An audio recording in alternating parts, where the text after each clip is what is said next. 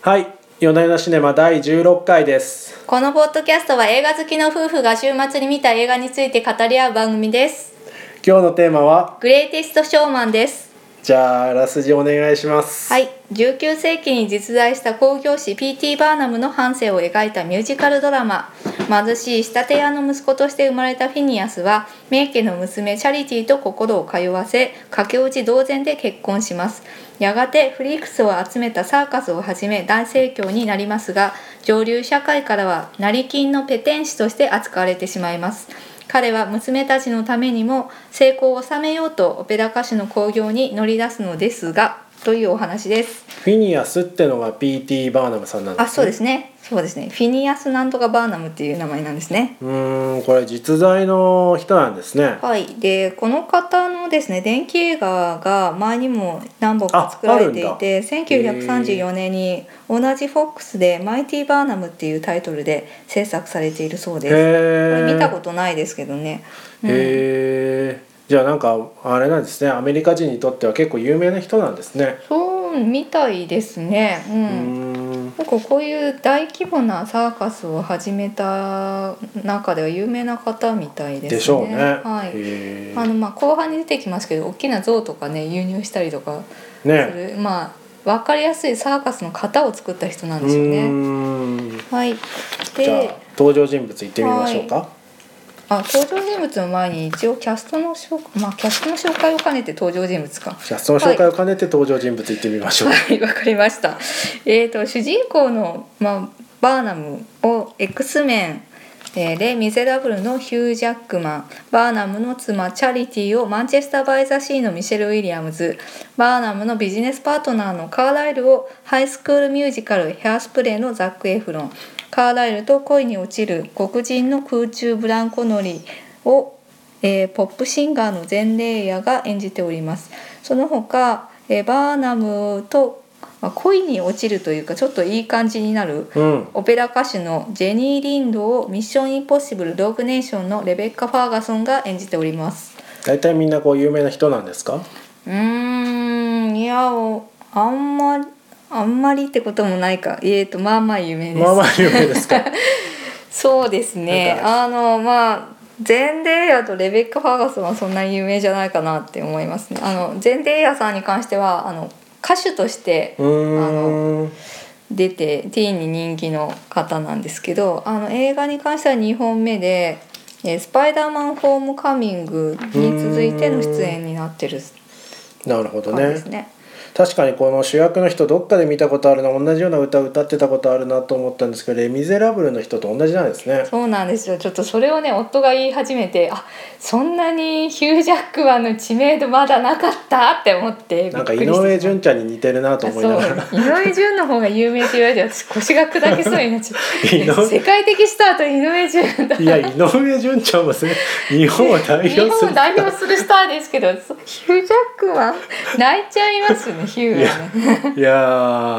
ーいやいやいやまあ、まあ置いといてまあ同じ人なんですね、なんかそうですねはい歌がうまいですよね あはいヒュー・ジャックマンはですねあの舞台でも活躍していてでねあのグリーンのエピソードでもあのゲイのカート君っていうのが、はあのヒュー・ジャックマンが演じた役の曲を歌うっていうシーンあるんですけど、えっえと「ボーイ・フロム・オズ」っていうのかな確かそれ何でですかトそれニー賞を取ってるんですよねー、オズの魔法使いの男性版みたいなやつなんですかはいちょっと待っていそやれがさ、まあまなんかちゃんとした知識じゃなく喋ってるからちょっと心配になってきたんだよ ねいやまあまあまあいいです次の話題行きましょうよ あそうですかまあそういうふうなものとはい、まあでまああのもともとその歌がうまくてミュージカルの舞台にも立っていたってへいう経緯があってで、まあ「レ・ミゼラブル」でもその、ね、渋い歌声を披露しておりえますそうですね、うん、なんかこう高い音までちゃんと出てすごいですよねあ感想が普通 だなおいって思います いやで私結構意外だったのはミシェル・ウィリアムズであの演技派女優とどどしの人でてしたっけあ奥さんの役ミあ奥さんの役はいはいシェル・ウィリアムズがこんなに歌がうまいと思ってなかったんですよね。あ口の口パクじゃないんですかじゃないんへーじゃないそうですでキャバレーっていうミュ有名なミュージカルあるんですけど、ライザ・ミネリが映画で出てたやつ、ええあれの舞台版にミシェル・ウィリアムズがあの主人公の役で抜擢されてうーんてで、まあ、舞台にも立ってるそうであこんなに歌うまいのすごいなって感心してしまいました。でザック・エフロンはあのもともとディズニーチャンネルのあのティーンスターとして出てきた人でハイスクールミュージカルとかヘアスプレーとかもそうですし、まあ、ミュージカル畑出身の人なんで、まあ、当然歌って踊れる、うんうん、でもなんかそ感じですの、ねザック・エフロンさんですかあの、はいフィリップ・カーライル役の方ですね、はあのはいあの人が歌い出すと急にこう声にエフェクトがかかってかかるんですよなんかこうフェイザーみたいなのがかかっててはいなななんだろうなって 思いましたけどねへー超細かいとこですけど、私ちょっとそこまで詳しくないんですなんかこう音し音の声とかの作り込みがすごい作り込んでて、うん急にエフェクト変えるのが気になりました。うーんもう夫はねあの昔バンドをやってたので割と音楽の音作りに関してはうるさいんいですやよ。まあ、そこまで、れね、あの私素人なんでさっぱりその辺わからないんリですスけどナーの方にこう突っ込まれるとあれなんでそこまで詳しくはないんですけどでもはいやっぱこうなんかこうすごいななんですかねこう輪郭を立てるような処理がうーん結構きつく入ってて気になるんですよねもっと普通でいいんじゃないのかなと思うんですけどねどうなんですかねグリーとかでもそうですけどね歌い出した瞬間にこうすごいエフェクトバリバリになっていましして、た、うんうんなんかそうですねまあそもそもこの映画あれですねこの19世紀とか古き良きアメリカを舞台にした映画で、うん割と音楽的にもそういうのなのかなと思いきやめちゃくちゃ現代的なあそうなんです8ビートのね曲エレクトリックドラムがバキンバチンになって、そうそうあの19世紀舞台なんだけど歌は本当に今時のねそうですねビルボードヒビルッボトードヒ40みたいなそうそうそうそうい感う音作りですよじのなのね。で、まあ、見てて思うにはやっぱり10代20代の観客に、うんあのミュージカルっていう先入観なく楽しんでもらうミュージックビデオとして楽しんでもらうために作ってる映画なのかなって思いましでたもね。まあ確かにねなんかこうカビの生えたような音楽に聞こえるんでしょうねそのそうそう昔のニュねーヨークニミュューージヨークみたいなやつだそうと。そうそうそうでも監督さんもですねミュージックビデオ CM 出身のマイケル・グレイシーという方が、これ初監督なんですけど、えーまあその監督さんの得意分野である、ねうん歌の中でいかにかっこよく見せるのかうんっていうのと短い尺の間に、うんあのどんなエフェクトをかけていくのかっていうところがいかなく発揮されていて、うん歌の歌曲のシーンっていうのは本当にかっこいいんですよね。そうですね。はい、そうですこれね。もう何度でも YouTube で見たいなって思うような。確かにそうですね。うん、うんそのあそうかもだから YouTube 世代向けのミュージカル映画なのかもなってこうなんかまとめまとめにる。入ると「あのあの曲良かったよね」って YouTube で何度も見てもらうっていうのをために作られてるのかなって思いました。うんうん、まあそれがいいか悪いかっていうところで批評家とかはやっぱりねあのドラマパートがずさんだっていうことで結構批判してるんですけどそういうこと言う人いるんですねやっぱり。います。なんか野暮です、ね。 評価でしか。野暮ですよ本当。なんですけどやっぱりなあるほどの若い観客に受けていてあの全米でも世界的には大ヒットしております。こういうのでこうドラマがうんぬんとか言っても本当野暮じゃないですか。うんねもう2時間のあのミュージックビデオを身を任せて楽しむみたいなそういうあうんあれですよ、あのあのテーマパークのライドみたいなそういう気持ちで臨むのがいいと思うんですよね。うーんうーんうんまあうんそうかもしれない。そういう気持ちで見たらそうそうあ2時間あっという間で楽しかったなっていう印象しか残らないいいと思います。うん、確かにそのねとうんところどころこう絵作りが本当に絵に描いたような絵作りで。うなんかバーのシーンでのなんかこうパースペクティブの持ち方とかあの海のシーンで奥さんを迎えに行くところのスカーフのひらひら感とかんうんなななんですかねこう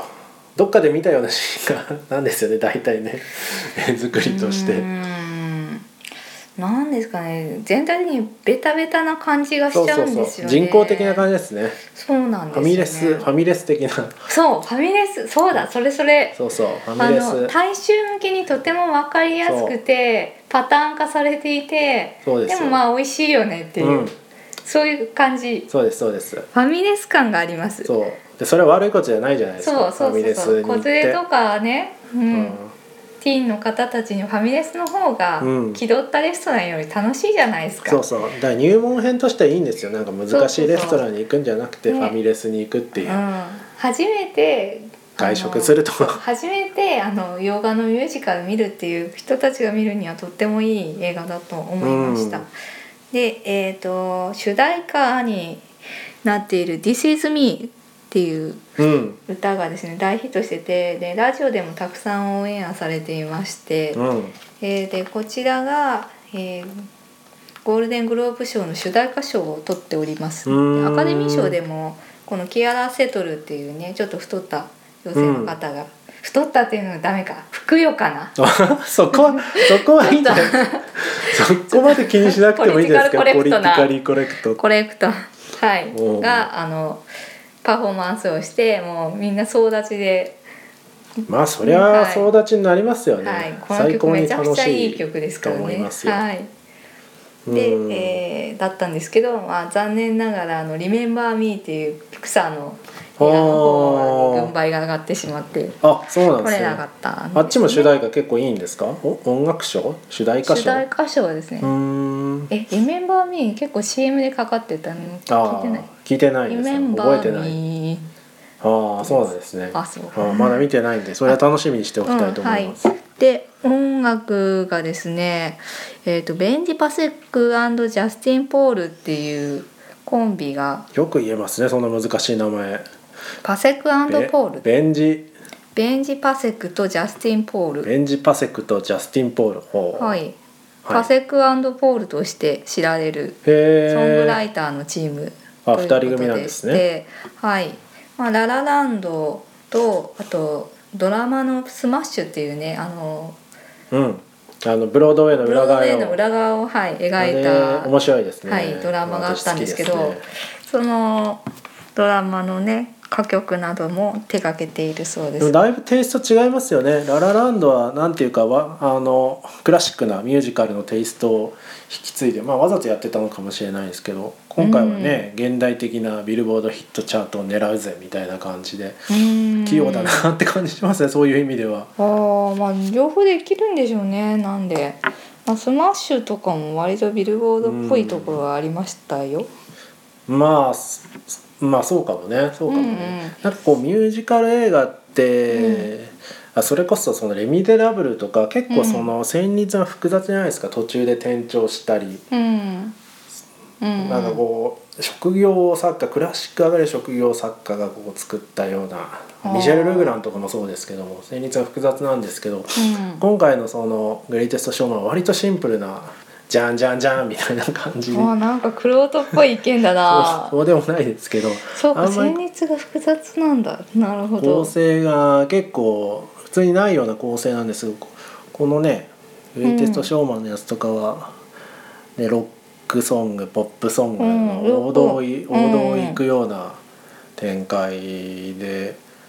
ミュージカルっぽくないんですよね一言で言うとうーんそうなんだ私が思うに。へえでミゼラブルとかやっぱねあの音楽の人何でしたっけ知らない忘れました けどー、なんだっけあの人あのの人人でしょあの人です よ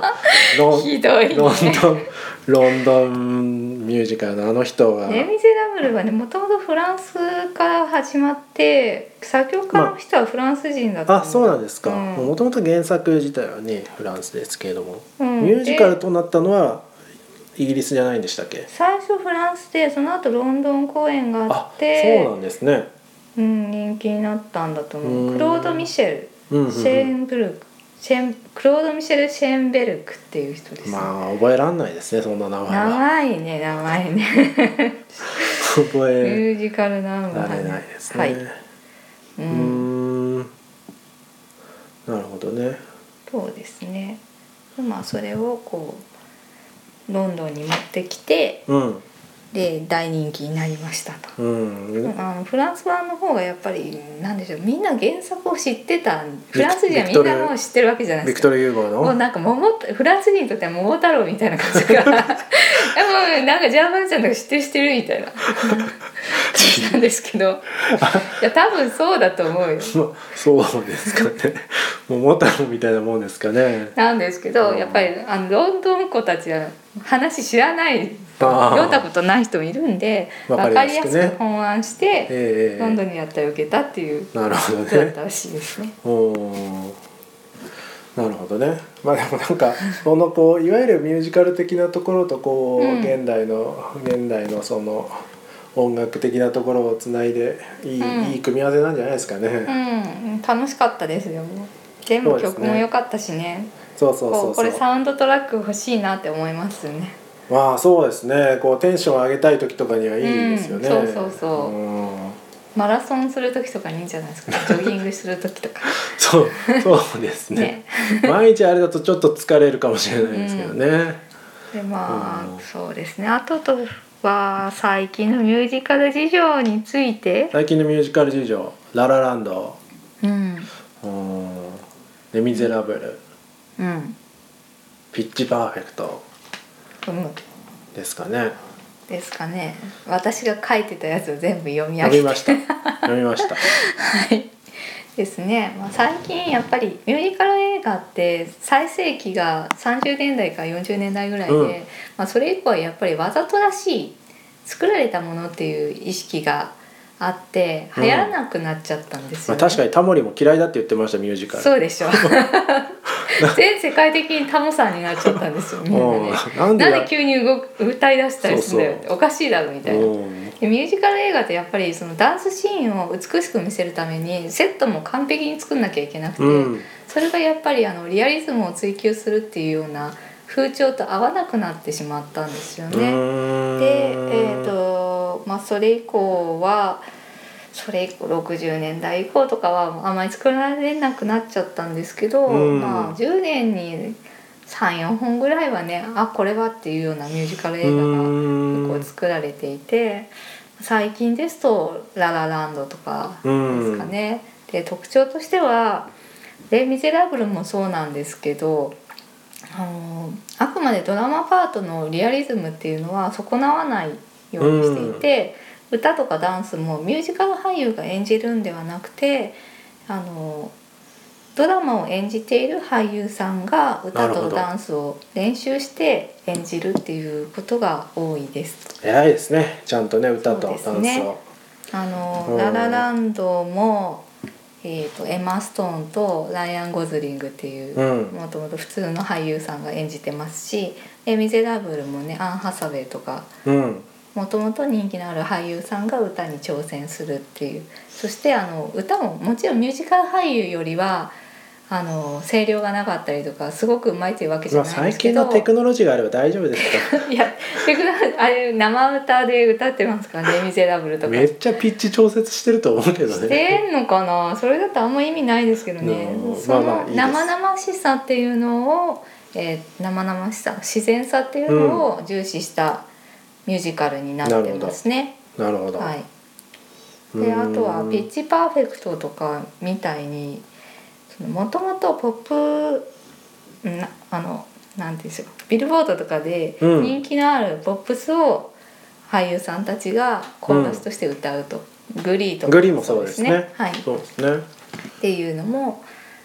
結構人気があります。まあじゃあミュージカル再発見の機運かもしれないですね再発見、うん、まあそうですねやっぱり歌って踊るっていうことはそもそも楽しいし、うん見ていてね何度でも見たいと思う要素になるんですけど、うんうんまあ、そこをこうドラマパートとのバランスをどう取るかっていうところが最近はやっぱ課題というか、新新しいミュージカルになってきてるのかなと思いますね。いなるほどうんまあそんなところですかね今回はでも面白かったですよね普通にい普通にまあいろいろ演出過剰だなとか人工的やだーなだからと思うと文こ句ろだが野暮野暮だからやめましょうんんそうそうありましたけどそのさっき言ったファミレスですよね。楽しい楽しい何でですよもあって何でもやんである楽しいぞテーマパークテーテーママパパーークそうそうクそテーうマパークに行く的感覚で楽しめるそうそうそうそうなので家族みんなで楽しめるミュージカルになっておりますのでぜひミュージカルが苦手だとかあそうです見ねたことがないっていう方も、ぜひご覧いただければと思います、あいいんじゃないでしょうかじゃあ本日はこんなところではいありがとうございましたありがとうございました